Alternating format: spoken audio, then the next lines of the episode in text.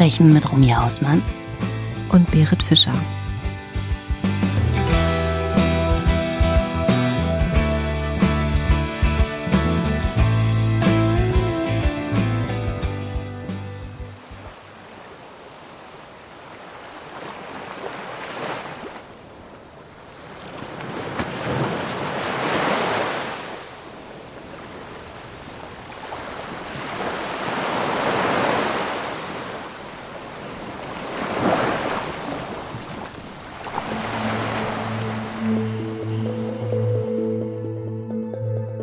Sligo County, Irland.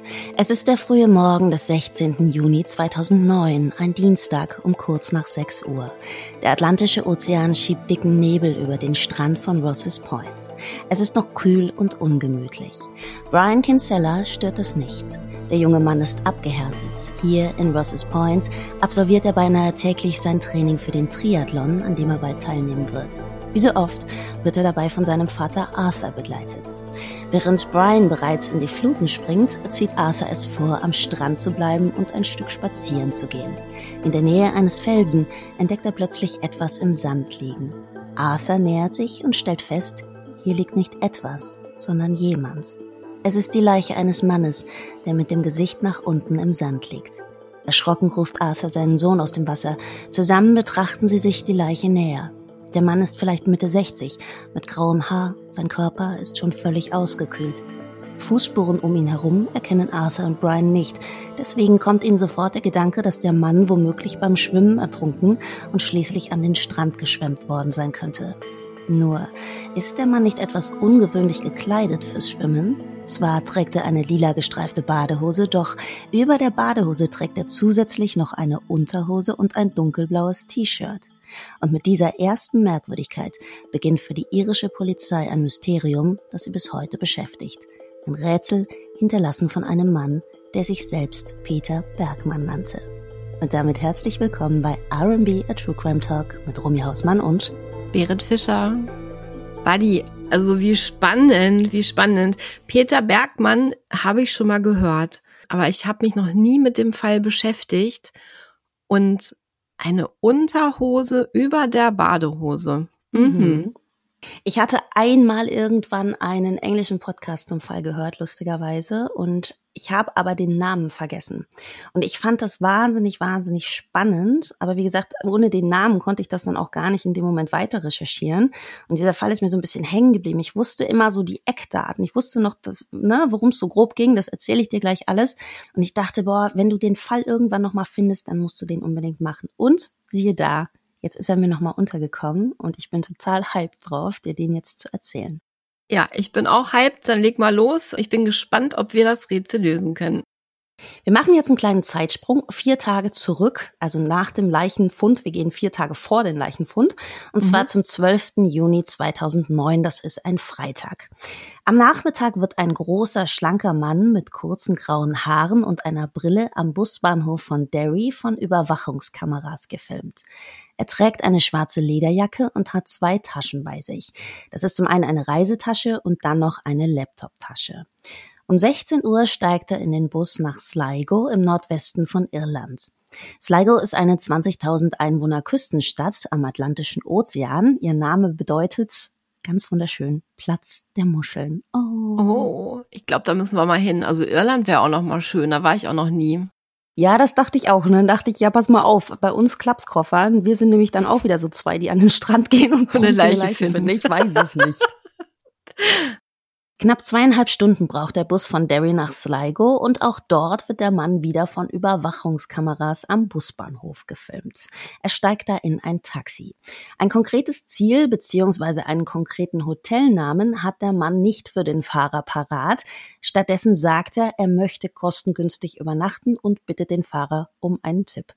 Der Fahrer bringt den Mann jetzt zuerst zu einem Gästehaus, aber hier hat man kein Zimmer mehr frei. Also geht die Fahrt weiter und zwar ein Stück wieder zurück in Richtung Zentrum, nämlich zum Sligo City Hotel. Dieses betritt der Mann, das wird jetzt vom hoteleigenen CCTV aufgezeichnet, um 18.52 Uhr. Das Sligo City Hotel, musst du dir vorstellen, ist ein Drei-Sterne-Hotel mit 70 Zimmern. Das ist nicht wahnsinnig luxuriös, aber nett und ordentlich. Mhm. In, so wird es zumindest später die diensthabende Rezeptionistin aussagen, deutschem oder österreichischem Akzent, fragt der Mann jetzt nach einem Zimmer und er hat Glück. Er bekommt Zimmer 705, ein Einzelzimmer samt Frühstück für 65 Euro pro Nacht. Der Mann bezahlt bar direkt für drei Nächte im Voraus und trägt sich im Gästeregister als Peter Bergmann ein. Einen Ausweis muss er nicht vorlegen. In den nächsten Tagen wird Peter Bergmann mehrmals von den Hotelkameras beim Verlassen und Betreten des Gebäudes aufgenommen. Insgesamt 13 Mal kommt und geht er wieder.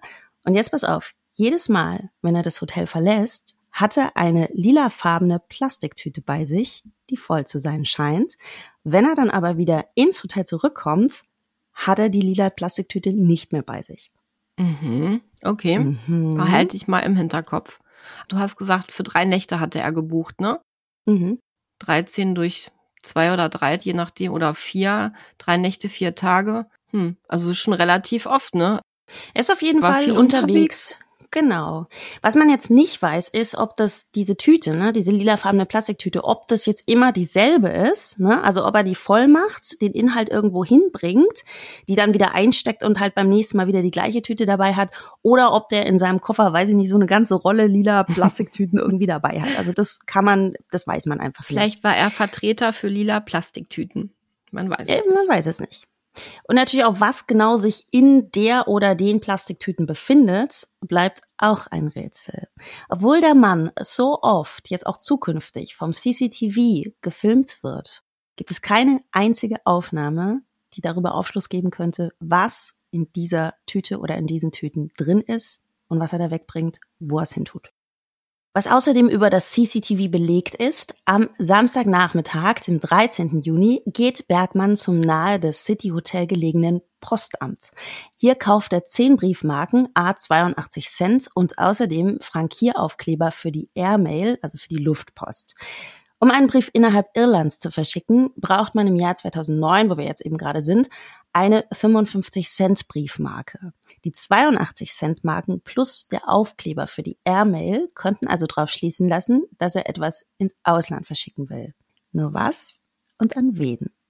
Denn auch hier gibt es ausgerechnet wieder keine Aufnahmen von irgendeiner Kamera. Schade. Ja, das ist ganz interessant. Also ähm, er lässt sich filmen. Ein Polizist wird später auch sagen, dass er sich vorstellen könnte, dass dieser Peter Bergmann vielleicht ein Militär-, Polizei- oder Agententraining absolviert haben könnte, so dass er einfach gewusst haben könnte, wo und wie Überwachungskameras eben funktionieren. Weißt du, wo es beispielsweise auch tote Winkel gibt, weil es ist eben schon seltsam, dass er einerseits ständig gefilmt wird, aber ausgerechnet bei den interessanten Fragen geben die CCTV-Aufnahmen jetzt eben keine Antwort. Ne? Also was, wo und was hat er diese Tüten äh, entsorgt? Was war da drin? Hat er jemanden getroffen äh, in Sligo, weißt du, so, dem er vielleicht diese Tüte auch mal übergeben hat oder wie auch immer? Hat er Briefe verschickt? Das wissen wir alles nicht, mhm. weil wir haben tausend Bilder von ihm, aber keine, die in irgendeiner Form später dazu beitragen werden, dieses Rätsel um Peter Bergmann zu lösen.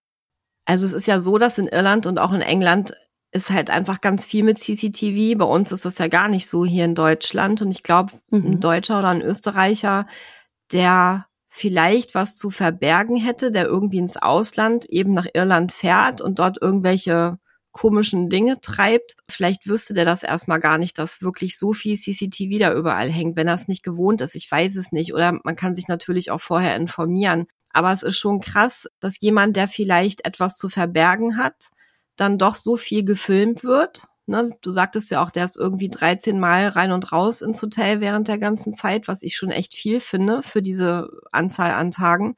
Und wenn es aber so ist, dass gerade so die interessanten und wichtigen Dinge nicht gefilmt werden konnten, dann bin ich da absolut bei dir. Also es klingt schon wie jemand, der sich vielleicht da zwar in der Ortschaft nicht auskennt, aber der sehr wohl weiß, was er tut und auch von dem CCTV weiß und das entsprechend eben auch handelt, ne, dass er dann Dinge, die wirklich ihm vielleicht angelastet werden könnten, dass die eben nicht zu sehen sind, diese Handlungen. Mhm. Mhm.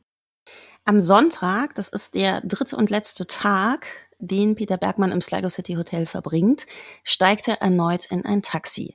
Er hat so eine Karte von der Umgebung dabei. Also das bestärkt jetzt auch eben unseren Verdacht, dass er sich eigentlich in Sligo gar nicht auskennt. Ne? Also das hatten wir auch schon mit dem, er wusste nicht, in welches Hotel er eigentlich mhm. will. Er ist im Grunde dort ortsfremd. Und er zeigt dem Fahrer darauf, dass etwa sieben Kilometer entfernte Strand Hill, das ist ein kleiner Ort direkt am Strand. Er sagt, er sucht einen guten Ort zum Schwimmen und ähm, ja, ne, möchte dann eben nach Strand Hill. Und der Fahrer sagt allerdings, Strand Hill sei eher was für Surfer, ne, also vielleicht nicht unbedingt was für den Herren, den er da jetzt auf seinem Beifahrersitz hat, und empfiehlt stattdessen nach Rosses Point zu fahren. Peter Bergmann ist damit einverstanden und lässt sich jetzt eben nach Rosses Point fahren. Während der Fahrt spricht er auch mit dem Fahrer. Er erzählt, dass er aus Österreich komme und er fragt, ob nach Rosses Point auch Busse fahren würden. Der Fahrer sagt, ja, da gehen ständig Busse hin, also so ungefähr einmal pro Stunde. Und er sagt auch, der Fahrgast, den er da dabei hatte, hatte einen auffälligen Goldzahn oben rechts. Mhm. Er sagt jetzt auch, ähm, er hat Bergmann wie besprochen nach Rosses Points gebracht, aber Peter Bergmann ist gar nicht ausgestiegen. Also er hat sich den Strand letzten Endes nur vom Auto aus angeguckt. Ohne auszusteigen, hat er dann eben zum Taxifahrer gesagt, okay, alles klar, jetzt fahren wir wieder zurück zum Busbahnhof nach Sligo.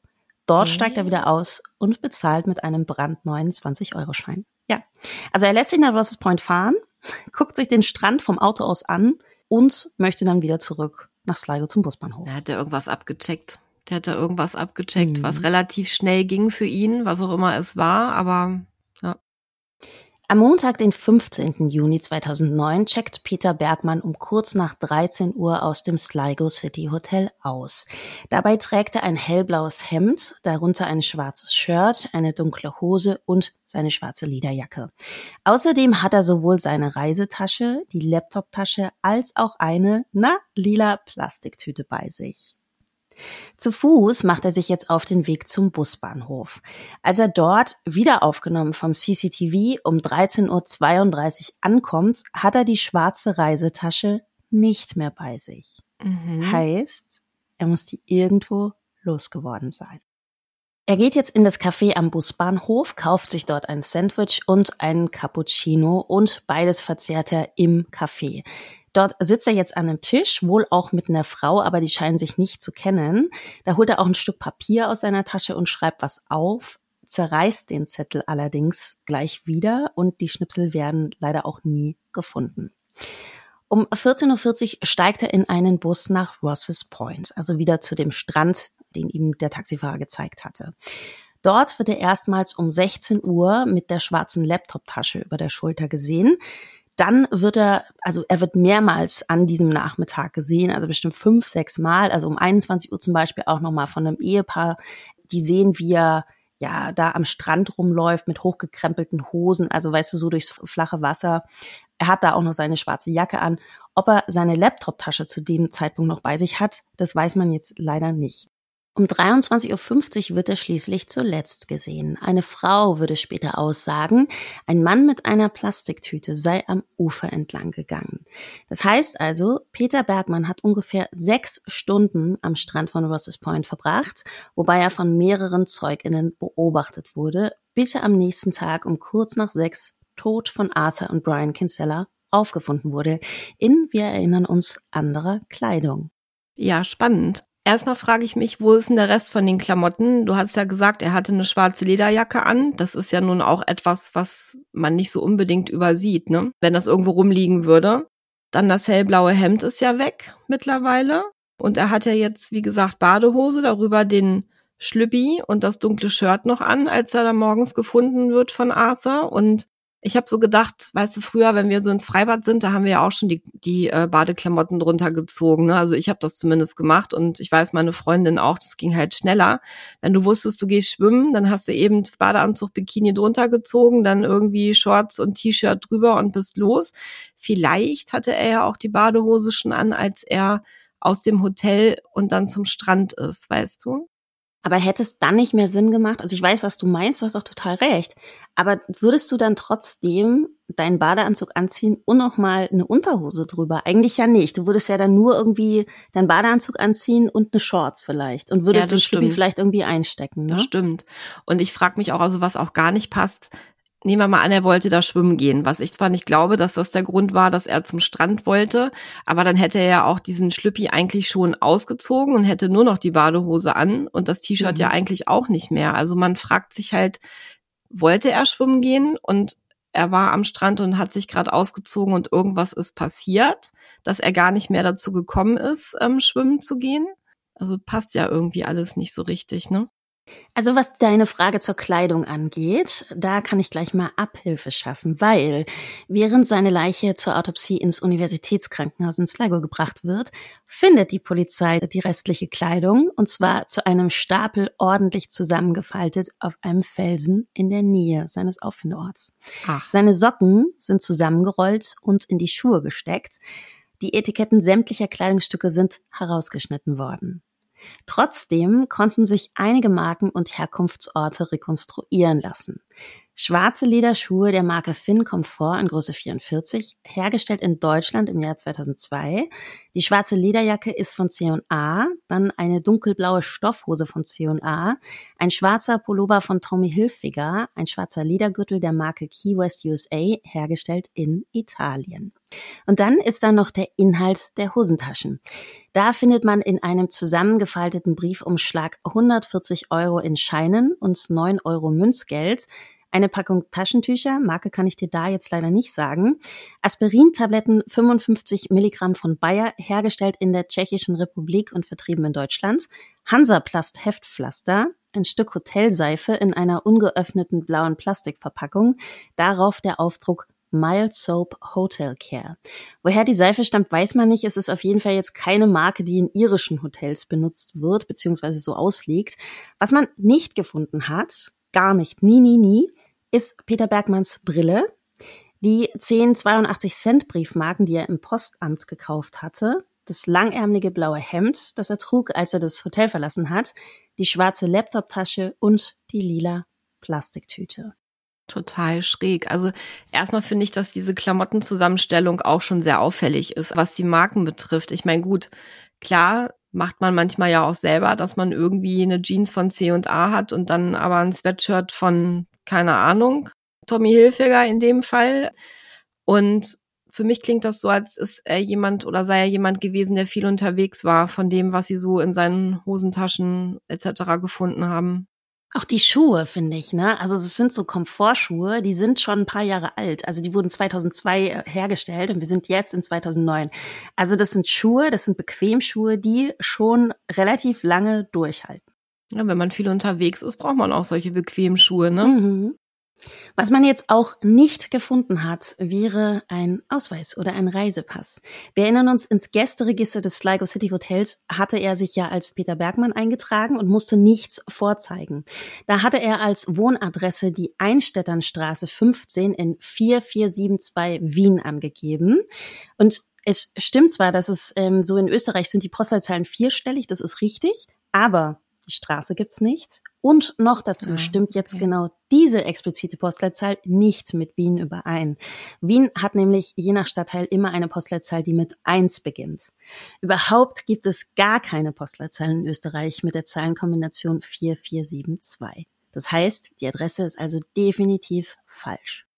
Ich finde, es klingt schon so, ja, es klingt agentenmäßig, ne? Also irgendwie auch mit den herausgeschnittenen Etiketten und dieses ordentlich zusammengerollte, das hat man ja auch schon öfter mal gehört, man weiß es nicht. Vielleicht war es auch einfach nur jemand, der sich dort umgebracht hat. Sowas gibt's ja auch solche Fälle, dass die ihre Klamotten dann erstmal ordentlich dahinlegen, dass sie ins Wasser gehen und sich dann dort ertränken. Und die Brille kann er ja auch im Meer verloren haben, aber man weiß es nicht. Du sprichst jetzt was ganz Wichtiges an. Also halten wir nochmal fest, wir haben eine falsche Adresse. Wir gehen inzwischen, also auch die ErmittlerInnen gehen davon aus, auch der Name wird erfunden sein. Also die glauben jetzt nicht, dass der eine falsche Adresse angibt, aber seinen echten Namen. Das ist Käse. Und ähm, du hast gerade ähm, so ein bisschen hingeleitet auf das Thema Suizid möglicherweise. Und da liegst du ganz richtig, denn es kommt nämlich bald eine Theorie auf. Am 17. Juni 2009 wird nämlich die Autopsie durchgeführt und die offenbart zwei Überraschungen. Obwohl es so wirkt, jetzt erstmal, dass Peter Bergmann möglicherweise ertrunken und dann am Strand von Rosses Point angespült worden ist, findet man keinerlei Anzeichen eines Todes durch Ertrinken. Mhm. Man findet ebenso heraus, dass der Mann Prostatakrebs im Endstadium hatte, und zwar so weit fortgeschritten, dass die Pathologen sich sicher sind, dass Bergmann von seiner Krankheit gewusst haben musste, sprich, dass er bereits starke Schmerzen gehabt haben muss. Mhm. Zudem hatte der Krebs auch bereits in seine Knochen und in der Lunge gestreut. Seine Lebenserwartung hätte nur noch wenige Wochen betragen. Dass Bergmann jetzt in seinen letzten Tagen irgendwelche Sachen in Plastiktüten losgeworden ist, also möglicherweise auch persönliche Habseligkeiten, sich bewusst einen Strand gesucht hat, dort auch stundenlang spazieren gegangen ist, das haben wir ja die Beobachtungen der Zeuginnen, stützt jetzt natürlich den Verdacht, der Mann sei vielleicht geplant nach Sligo bzw. Irland gekommen, um sich hier zu suizidieren. Als Todesursache wird schließlich Überraschung ein akuter Herzstillstand festgestellt. Ach was. Mhm. Mhm. Was jetzt auch getestet wird, ist, ob er irgendwelche Substanzen eingenommen hat. Also wird so eine toxikologische Untersuchung durchgeführt. Die ist aber unauffällig. Weil man aber, das muss man dazu sagen, jetzt in dem Moment erstmal von einem Suizid ausgeht, wird jetzt nicht auf verbotene Substanzen überprüft. Da haben wir jetzt überhaupt keine Hinweise, dass da irgendwas gewesen sein könnte, weil man hat es auch nicht wirklich gecheckt. Hm, es gibt bestimmt Medikamente oder Substanzen, die so einen Herzinfarkt hervorrufen, würde ich mal glauben, ne? Man weiß es nicht. Er war natürlich auch, schau mal, er war noch um 23.50 Uhr, hat man ihn noch gesehen, wie er am Strand spazieren geht. So, wir haben es Frühsommer, aber es ist Irland. Wenn er natürlich jetzt irgendwann in der Nacht da ins Wasser gestiegen ist, kann natürlich auch sein, dass es einfach sehr, sehr kalt war und, und dass das seinen Körper auch nicht mehr verpackt hat. Ne? Stimmt, ja. ja. Ich kann mir das auch gut vorstellen. Also nehmen wir mal an, es war so, dass er sich wirklich umbringen wollte und dieses lange Spazierengehen vorher noch, das klingt ja so ein bisschen wie mentale Vorbereitung.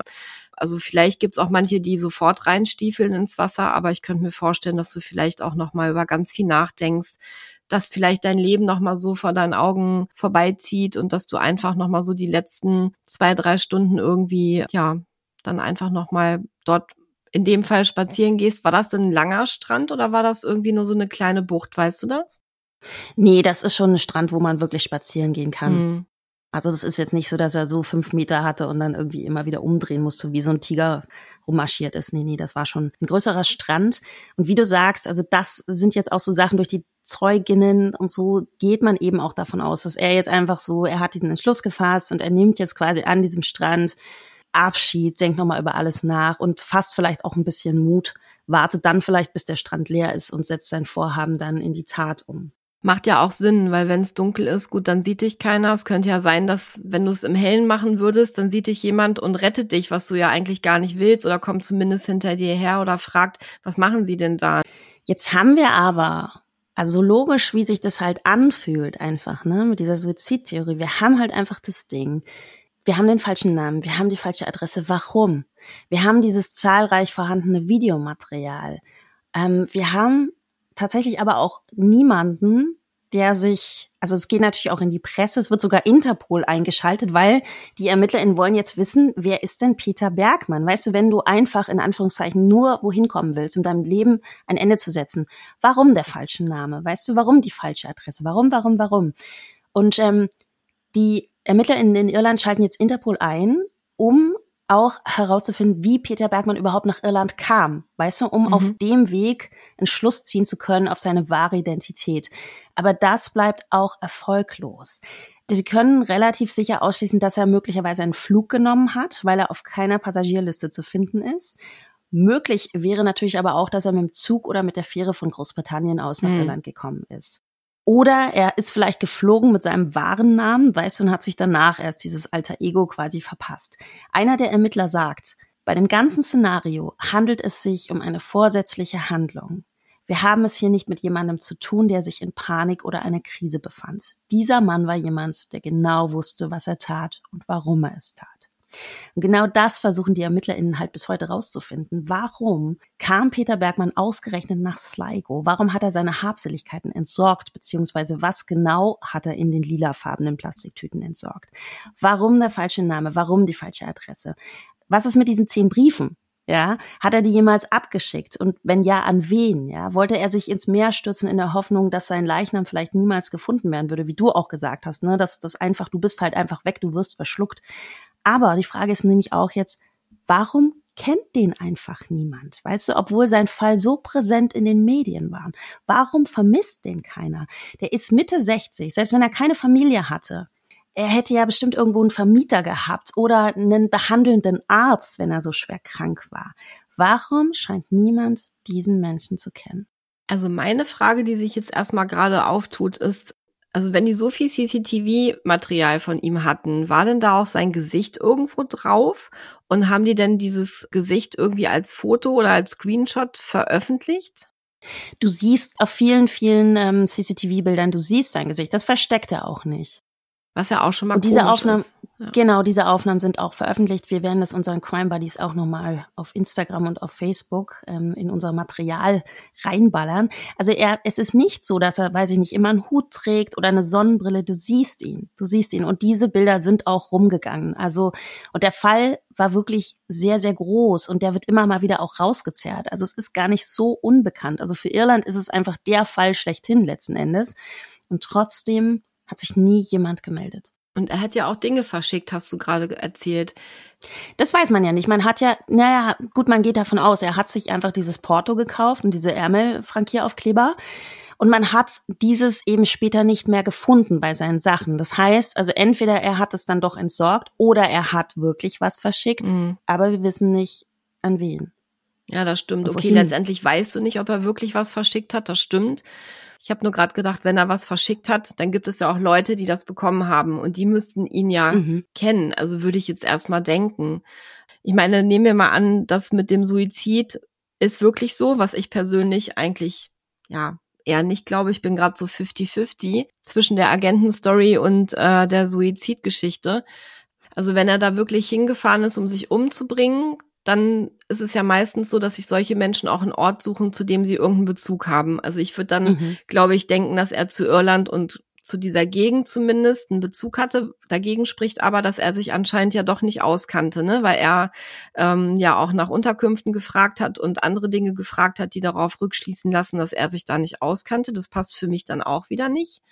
Und wenn er Sachen verschickt hat, was wir ja nicht safe wissen, Vielleicht waren das irgendwelche privaten Dinge, die ihm am Herzen lagen, die er vielleicht so an Leute, die ihm nahestanden, irgendwie verteilt hat, spricht aber auch wieder dagegen, dass ihn keiner kennt. Also es macht auch alles irgendwie keinen Sinn. Ah.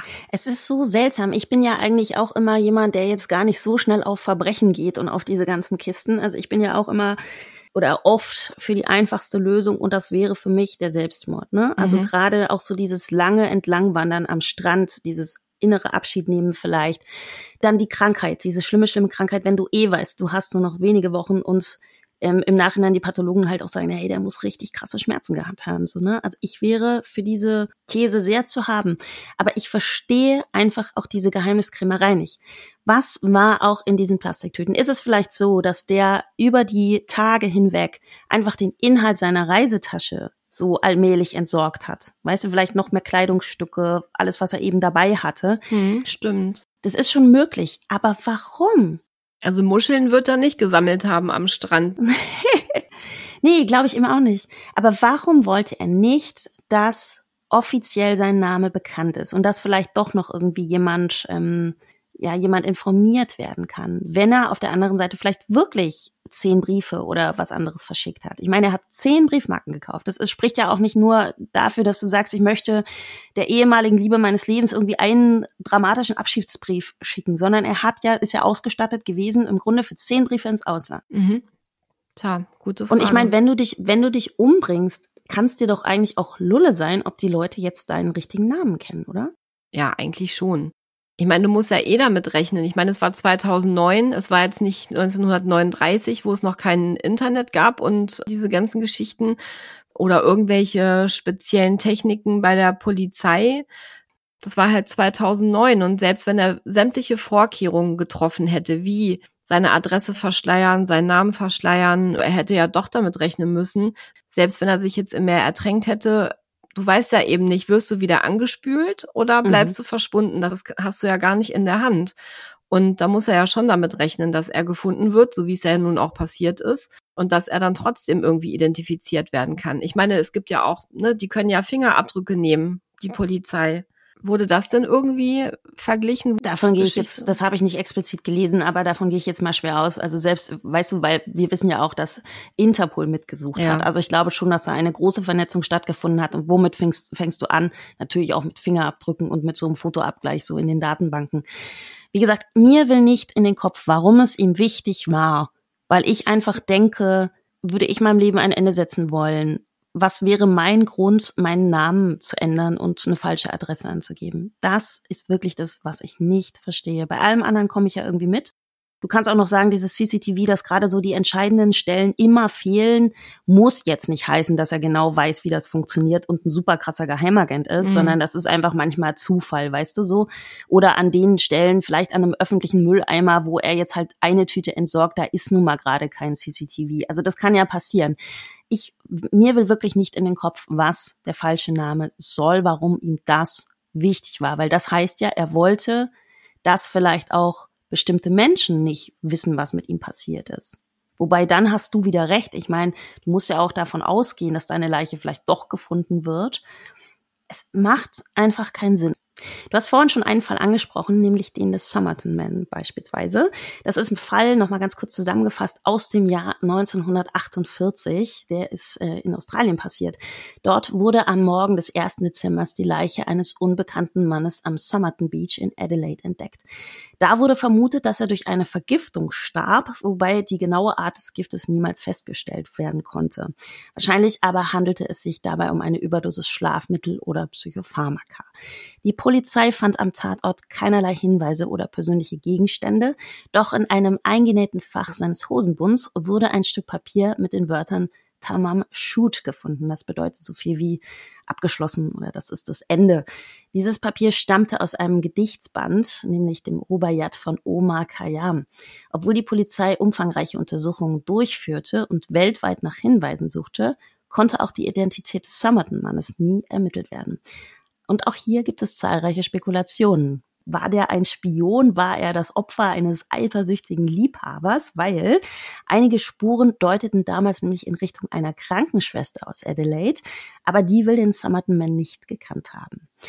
Erst bei einer neuerlichen Genanalyse im Jahr 22 ergaben sich Hinweise auf seine wahre Identität. Möglicherweise handelte es sich nämlich um den 1905 in Melbourne geborenen Elektroingenieur Carl Webb. Der soll nach einem Ehestreit seine Frau verlassen und dann am Somerton Beach mit Gift Suizid begangen haben.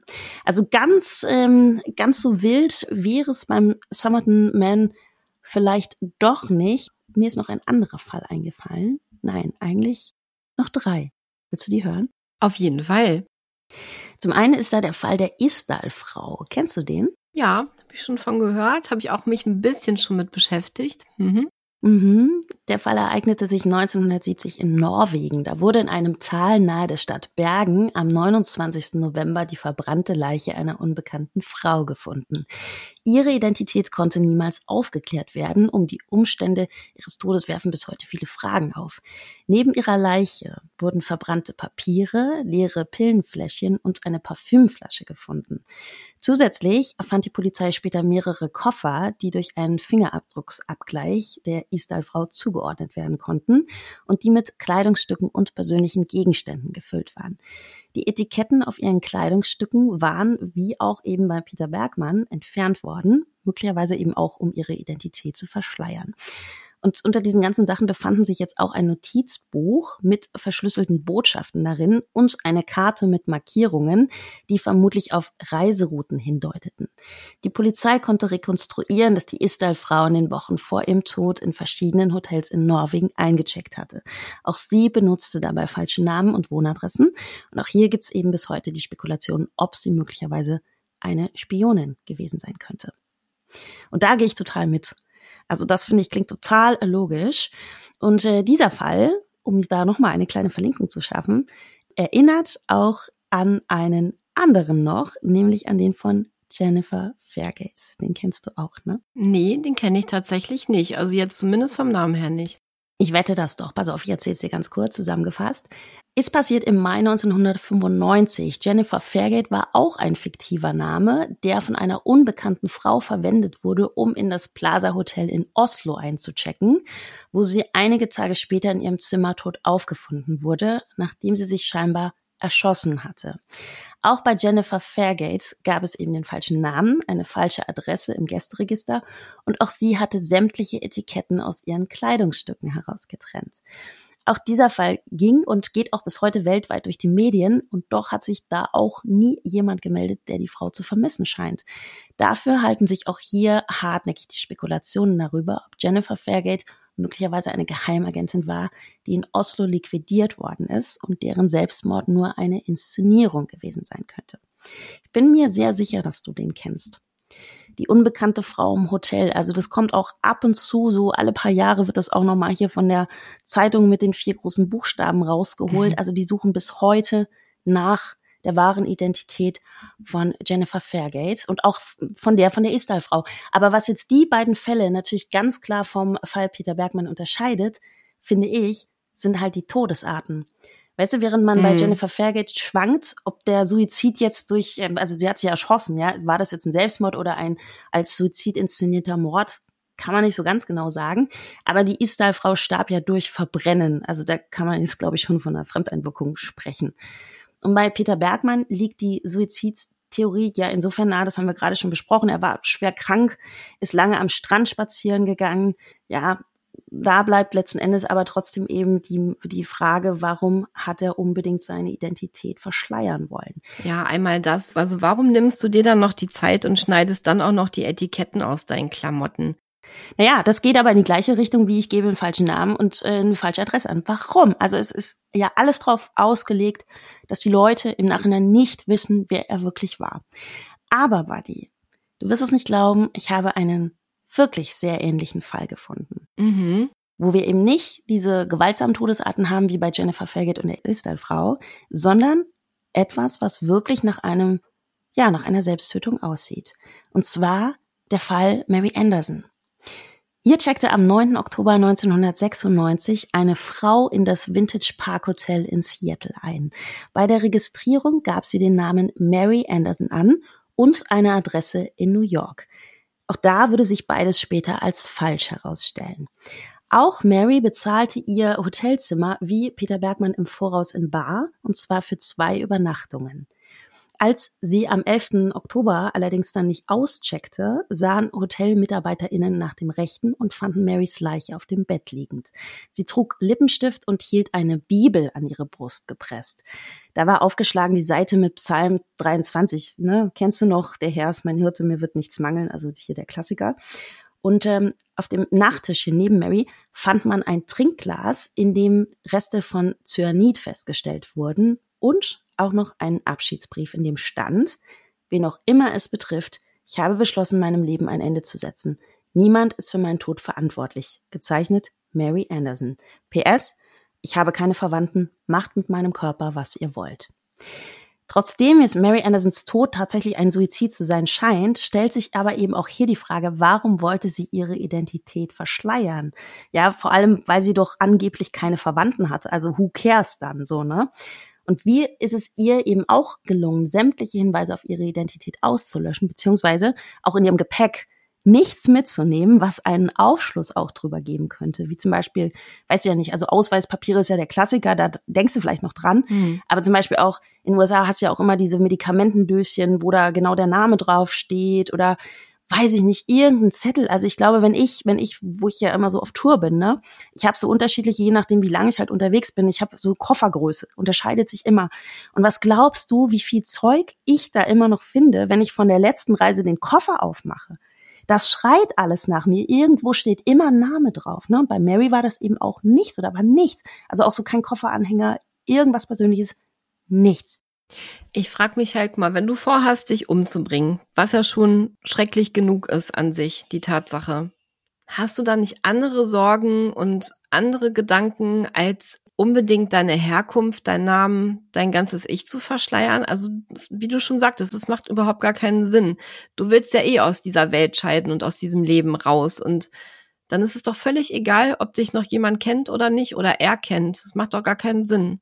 Und das kostet ja, ja auch Zeit und das kostet Planung und Überlegung, das alles so hinzubekommen, dass wirklich niemand hinterher mit all dem, was du noch zurücklässt, rückverfolgen kann, woher du kommst und wer du bist. Bei Mary finde ich es auch so strange, weil sie ja extra auch explizit noch schreibt, niemand ist an meinem Tod schuld, weißt mhm. du so? Warum? Also warum erwähnt sie das? Also für mich ist das immer so, wenn es erwähnenswert ist, vielleicht bedeutet das das Gegenteil, weißt du hm, so? Wollte und ich auch gerade sagen, grade, das ja, kann ja auch gestaged grade, sein, ne? Alles dieses ganze, ja. sie liegt da auf dem Bett mit der Bibel und so und den Brief kann auch natürlich jemand anderes geschrieben haben. Das ist ist ja möglich. Was ich aber noch viel viel krasser finde, okay, warum auch immer Menschen nicht wollen, dass ihre Identität rauskommt, warum kommt sie nicht raus? Weißt du? Mhm. Bei Mary ist es zum Beispiel so, die hatte Narben an ihrem Körper, die auf eine Brustoperation hin, also hindeuteten. Die hatte sehr gepflegte Zähne und die hatte sogar eine Kupferspirale im Körper eingesetzt. Ja, also da konnte man aber die Seriennummer nicht mehr, nicht mehr erkennen nach all der Zeit. Das heißt, Mary Anderson war in ihrem Leben bei zahlreichen Ärzten schon ja. mal. Weißt du, es muss Krankenakten über sie geben.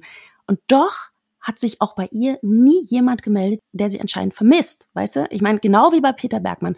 Und da ist es ja wieder so, okay, du hast vielleicht keine Familie, aber hast du wirklich keinen einzigen Bekannten, keinen einzigen Freund, keinen Kioskverkäufer, der dir jeden Morgen den Kaffee rüberreicht, keinen Vermieter? Ich meine, wo lebst du denn da?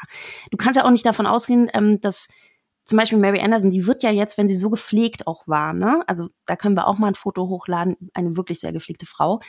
Die hat ja nicht im Wald gewohnt weißt du, seit 40 Jahren in einer abgeschiedenen Hütte und keiner hat sie je zu Gesicht bekommen, wie den Ötzi oder ich, ich weiß es nicht, weißt du, oder hier den, wie heißt der, der Yeti, genau, der Yeti, den habe ich gesucht.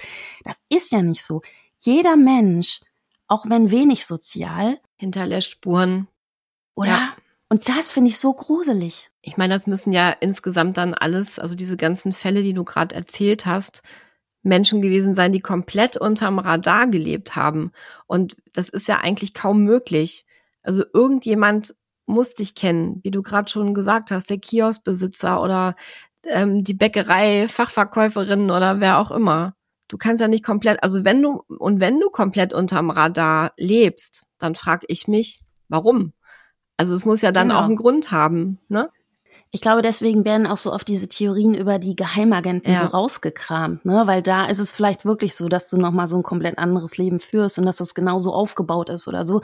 Das vielleicht auch sogar dein Umfeld. Da gab es ja immer so ein bisschen bei Jennifer Fairgate auch so die Theorie, vielleicht hat sie ja eben doch eine Familie gehabt und der entsprechende Geheimdienst ist dann zur Familie, hat da vielleicht Geld drüber geschoben oder sie wurden bedroht, was weiß ich, ne, sondern äh, dass sie eben einfach die Füße stillhalten, mhm. so, ne. Also da gibt's ja auch immer so, oder man hört das ja auch ganz oft, dass dein Arbeitgeber in dem Moment sich ja um alles kümmert, eben auch um dein komplettes Umfeld und eben dafür Sorge trägt, dass da nicht irgendwelche Interna ausgeplaudert werden, dass da nicht die wahre Identität rauskommt. Das gibt es ja schon. Aber ich finde das immer so absurd. Also mir ist schon klar, dass es sowas gibt, mhm, ja? ja. Aber wie gesagt, auch bei so Menschen wie Mary Anderson, die sich dann eben umbringt. Wäre ich jetzt Agentin, würde ich dann in einem Hotel mich mit Cyanid irgendwie vergiften? Dann ist ja auch die Frage, woher hatte sie das Cyanid bitte? Also ich weiß ja nicht, wie es bei dir so ist, aber ich wüsste jetzt nicht, wo ich Cyanid herbekomme. Nicht? Weißt du, hat sie vielleicht, Nein, hat sie vielleicht in einem, nicht in, in so einem Labor gearbeitet oder ich, ich weiß es nicht. Oder ich meine, vielleicht ist ja Cyanid auch so eine Geheimagentenwaffe, weiß ich weiß es nicht. Aber ich würde jetzt einfach mal behaupten, Otto Normalverbraucherin hätte jetzt nicht unbedingt Cyanid greifbar. Weißt du, und wenn das alles so geheim ist, wo die herkommen und wer die sind, diese Menschen, warum bringen sie sich dann an so einem öffentlichen Ort um? Am Strand, wo dich eventuell mhm. jeder sieht, in einem Hotel, wo dich auch jemand relativ schnell findet. Warum machen sie es dann nicht an Orten? Ich meine, es gibt genug Leute, die verschwunden sind mit Suizidgedanken, was du halt auch von den Familien vielleicht erfährst oder so, aber die sich so einen Ort ausgesucht haben, wo sie wirklich nie gefunden worden sind. Es gibt so viele Fälle, wo die Familie vermutet, ja, der oder ähm, die haben sich umgebracht und die haben sich einen Platz gesucht, wo die wirklich niemals gefunden worden sind. Irgendwo mitten im Wald, keine Ahnung. Oder wirklich aufs offene Meer raus sind ähm, und Glück hatten, in, also für sie in dem Sinne Glück, dass sie dann eben wirklich auch vom Meer verschluckt worden sind und sind nicht angespült worden. Warum diese öffentlichen, präsenten Orte? Wie gesagt, also das, also das ist so eine Sache, die lässt mich nicht los. Wir haben es, wie du sagst, mit so vielen vermissten Fällen allgemein immer zu tun, weißt du, wo die Leute einfach weg sind, egal ob Suizidgedanken oder nicht. Sie sind einfach weg und die Familie sucht und sucht und sucht und diese Menschen werden nicht mehr gefunden. Also weißt du, da hätten wir jetzt ein Dutzend parat an Paradebeispielen. Aber so rum, also quasi genau andersrum. Du hast den Menschen, du findest aber einfach nicht raus, wer das ist, mhm. weil ihn anscheinend auch niemand vermisst. Und wie das möglich sein soll, will mir einfach nicht in den Kopf. Ich glaube schon, dass es Menschen gibt, die diese Person kennen, aber die eben aus bestimmten Gründen eben nicht sagen wollen, weil sie Angst haben vor irgendwas wahrscheinlich. Ein anderer Grund fällt mir jetzt gerade irgendwie nicht dazu ein. Keine Ahnung, aber irgendjemand wird es geben, der die kennt, denke ich schon. Was Peter Bergmann jetzt angeht, der wurde im September 2009 übrigens in einem namenlosen Grab auf dem Friedhof in Sligo begraben. Man könnte ihn also, sollten sich jemals neue Spuren ergeben, exhumieren dann bekommt er vielleicht irgendwann doch noch einen Namen. Ach Gott, der ist da jetzt begraben. Okay. Mhm. Da waren auch ganz wenige Leute natürlich bei der Beerdigung, weißt du, so ein paar Menschen der Friedhofsgräber und so ein paar Polizisten. Und das stelle ich mir auch ganz, ganz traurig vor. Ja. Ich meine, du bekommst es in dem Moment nicht mehr mit, vielleicht war es ihm egal. Ähm, was mich interessieren würde, Buddy, hast du eine Tendenz, Suizid ja, nur eben, vielleicht hat er auch einfach Spaß an Rätseln gehabt oder Tendenz Geheimagent. Was ist dein Gefühl? Ja, es ist 50-50. Ich meine, es kann ja auch sein, ähm, dass Menschen für uns unerklärliche Dinge tun, weil sie vielleicht auch psychische Probleme haben. Wir wissen ja nicht, ob er vielleicht auch eine mentale Krankheit hatte, was ihn dann dazu veranlasst hat, auch zum Beispiel eben diese Etiketten daraus zu schneiden also ich sag ja, wenn ich mich umbringen wollen würde und würde dann nach Irland fahren und mir dann ein schönes Plätzchen suchen, wo ich das gerne machen möchte, lege ich dann noch meine Klamotten irgendwie ordentlich zusammen. Okay, das vielleicht noch. Vielleicht ist es auch noch ein bisschen Zeitüberbrückung gewesen und nochmal so ein letztes Ritual. Aber warum? Ich, ich komme mit diesen Etiketten nicht klar. Ich meine, haut's das jetzt irgendwie raus, wenn du Klamotten von C und A hast und sowas? Das ist ja wirklich nichts, was man jetzt unbedingt noch großartig nachverfolgen könnte vielleicht. Ne? Das ist halt so eine Massenware auch und nichts wirklich Spezielles, wo wo du vielleicht schneller irgendwie zu einem Ergebnis, einem Ermittlungsergebnis kommen würdest, wenn das jetzt ganz teure Markenware oder wirklich etwas oder eine Spezialanfertigung wäre. Manche haben ja auch so spezial angefertigte Schuhe zum Beispiel. Aber das war ja jetzt alles nichts Herausragendes, was er da anhatte. Warum macht man sich die Mühe und schneidet das dann noch raus? Ich frage mich auch, warum jetzt Sligo, weißt du? Also wir haben ja festgestellt, also er kann sich da nicht ausgekannt haben. Und wie du auch richtig gesagt hast, bei Suizidgedanken ist es ja oft so, dass man vielleicht noch mal einen schönen Platz irgendwie besuchen will, wo man sehr glücklich war, so ne, der in irgendeiner Form eine Bedeutung hat. Und ich würde ja auch sagen, okay, vielleicht hat er sein Leben lang irgendwie ist er nicht rausgekommen, hat von Sligo oder von Irland allgemein geträumt, ne, mhm. ne, und hat dann irgendwie geguckt, äh, was geht denn, weiß ich nicht, für einen Flieger dann eben unter echtem Namen oder welcher Zug geht denn irgendwie von England dann nach Irland, wo lande ich denn da und kommt irgendwie letzten Endes nach Sligo, wobei zuerst war er in Derry, also er musste ja nochmal quasi eine extra Bustour unternehmen, um überhaupt nach Sligo zu kommen. So, und er hat anscheinend keinen Bezug dazu. Auf der anderen Seite, er hat sich ja da zwar mit Akzent aber er kann Englisch. Also ich gehe jetzt auch nicht davon aus, dass das ähm, jemand ist, der vielleicht noch nie gereist ist. Wie du auch gesagt hast, diese Komfortschuhe deuten ja auf viel unterwegs sein hin. Dann auch ähm, Mitte 60 wird er geschätzt. So, das ist eigentlich noch, rechne mal zurück, das ist eigentlich noch eine Generation, wo das gar nicht selbstverständlich war, dass jeder wirklich Englisch spricht. Das stimmt. Konnte mhm, aber ja. Englisch und ist da gut klargekommen in Sligo, ne? Es ist, ist wahnsinnig seltsam. Und ich meine Tendenz geht auch zum Suizid, aber diese ganzen Merkwürdigkeiten drumherum, wie du sagst, vielleicht eine psychische Erkrankung, aber selbst das kann man sich ja ganz oft erklären. Weißt du, du hast Verfolgungswahn oder hast eine Psychose. Also selbst mhm. ähm, in so angeschlagenen Geistern findet man ja oft irgendwie noch eine Logik. Aber da dieses Rätsel zu hinterlassen, Vielleicht war er auch Hardcore True Crime Fan und hat sich genau diese Situation jetzt vorgestellt. Ich hinterlasse ein Rätsel und irgendwann sitzen hier PodcasterInnen und arbeiten sich die Rübe wund, weil sie einfach nicht drauf kommen. Und, genau. Ja, und der Gedanke gefällt mir jetzt einfach. Damit wir am Sonntag was zu tun haben, bevor uns langweilig wird, ne? Genau. ja, ja, ich meine, er kann ja auch wirklich Agent oder ja, Agent gewesen sein oder hatte wirklich irgendeine geheime Tätigkeit und aber dann parallel Prostatakrebs und wollte eben nicht mehr leben. Ich frage mich auch, wenn das jetzt mit der Krankheit kein Grund gewesen wäre, sich umzubringen. Nehmen wir mal an, gut, es ist ja jetzt erwiesen, dass er das hatte, aber und ich glaube auch, dass das der Grund war, warum er aus dem Leben geschieden ist. Es klingt für mich eigentlich relativ logisch. Aber wenn es jetzt nur ein Agent gewesen wäre, wenn man mal auf die anderen Fälle blickt, irgendwie, die ja keine Vorerkrankungen anscheinend hatten, die dann eben auf mysteriöse Weise ums Leben gekommen sind, warum sollte ein Agent sich umbringen? Also was für einen Grund gibt es da, wenn du, wenn du als Agent tätig bist? Warum solltest du dich selber dann irgendwie umbringen und, und deine Vergangenheit verschleiern? Also dann würde ich doch eher tippen, dass du umgebracht worden bist.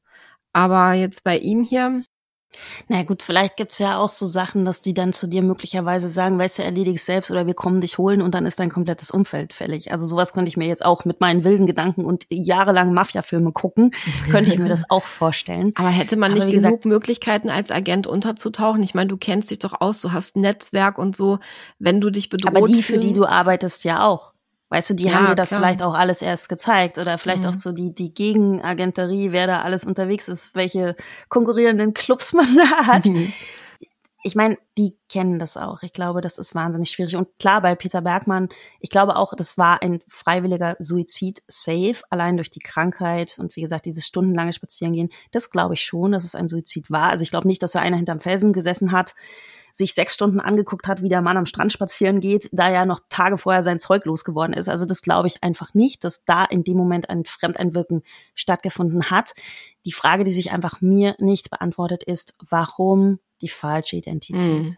Also ob es einfach tatsächlich dieser Selbstmord war, ja, sehr, sehr wahrscheinlich. Aber was steckt da weiterführend noch dahinter? Nicht hinter der Krankheit und äh, hinter diesem konkreten Todesgedanken und der Ausführung dann. Was steckt weiter hinter dieser Geschichte? Ja. Ich werd bekloppt. Ich werd echt bekloppt, ich sag's dir. Ja, ätzend, ne? Man fängt dann auch an, echt zu grübeln und das, mich verfolgt das wahrscheinlich heute den ganzen Tag, könnte ich mir vorstellen. Und ich werde nachher bestimmt noch mal ein bisschen auf YouTube gucken. Aber ähm, wir werden es wahrscheinlich nie erfahren, wer Peter Bergmann wirklich war. Wahrscheinlich nicht. Wenn ihr Theorien habt zu Peter Bergmann oder wenn ihr Lust habt, dass wir einen der kurz angerissenen Fälle, sprich Mary Anderson, die Isdal-Frau oder Jennifer Fairgate auch nochmal ausführlicher besprechen sollen, lasst uns das gerne wissen. Wir sind sehr daran interessiert zu erfahren, was ihr meint. Auf jeden Fall. So, Buddy, das war das Rätsel um Peter Bergmann, das ich dir heute in den Kopf gepflanzt habe. Und wir ja. werden das jetzt beide nicht mehr los. Wir haben ja eine Weile Zeit, irgendwie jetzt zu rätseln und können uns bei der nächsten Aufnahme dann auch nochmal drüber austauschen. Ich bin schon sehr gespannt auf unser nächstes Treffen und äh, freue mich sehr, mit dir den nächsten Fall zu analysieren. Ja, ich freue mich auch schon drauf. Das wird auf jeden Fall etwas aus Deutschland und es wird sehr spannend, aber mehr möchte ich noch nicht verraten. Hm, vielleicht bringe ich dir ja auch zuerst einen mit, wenn ich es nicht erwarten kann. Ach, wenn guck. ich wieder platze. guck, ja, sehr gerne. Sehr gerne. Ich freue mich auf jeden Fall. Und ähm, an euch, liebe Crime Buddies, danke, danke fürs Zuhören. Wir hören uns in zwei Wochen wieder. Ciao, ciao. Bis dann. Ciao, ciao.